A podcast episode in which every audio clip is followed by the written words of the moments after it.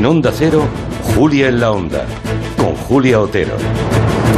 Bueno, pues a pesar de que hay muchos curiosos patriotas deseando que la inflación siga desbocada, que aumente el paro y se confirmen sus agoreras previsiones de otoño de susto, muerte incluso, los datos se lo están poniendo francamente complicado. Se pueden retorcer esos datos, desde luego, de hecho lo harán. La realidad es que hoy se han hecho públicos los datos de la encuesta de población activa del mes de octubre y resulta que el paro cae en 27.000 personas, que son las mejores cifras en un mes de octubre en toda la serie histórica. Y eso, recuerden que la subida del salario mínimo interprofesional iba a destruir empleo y cerrar empresas, decía la COE todos los días.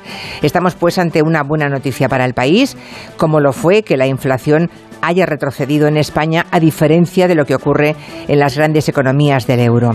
El lado oscuro, pues ahí está el informe de Cáritas, es que no siempre tener trabajo es garantía de poder vivir con dignidad, es, garantía de poder llegar a fin de mes. Precisamente por eso, esta mañana han salido a la calle las principales organizaciones sindicales para reclamar a la patronal una subida de sueldos que alivie la pérdida de poder adquisitivo. No piden un 8% de aumento, no, piden un 4% ah, y el resto, la mitad, eh, de dos en dos en los dos próximos años.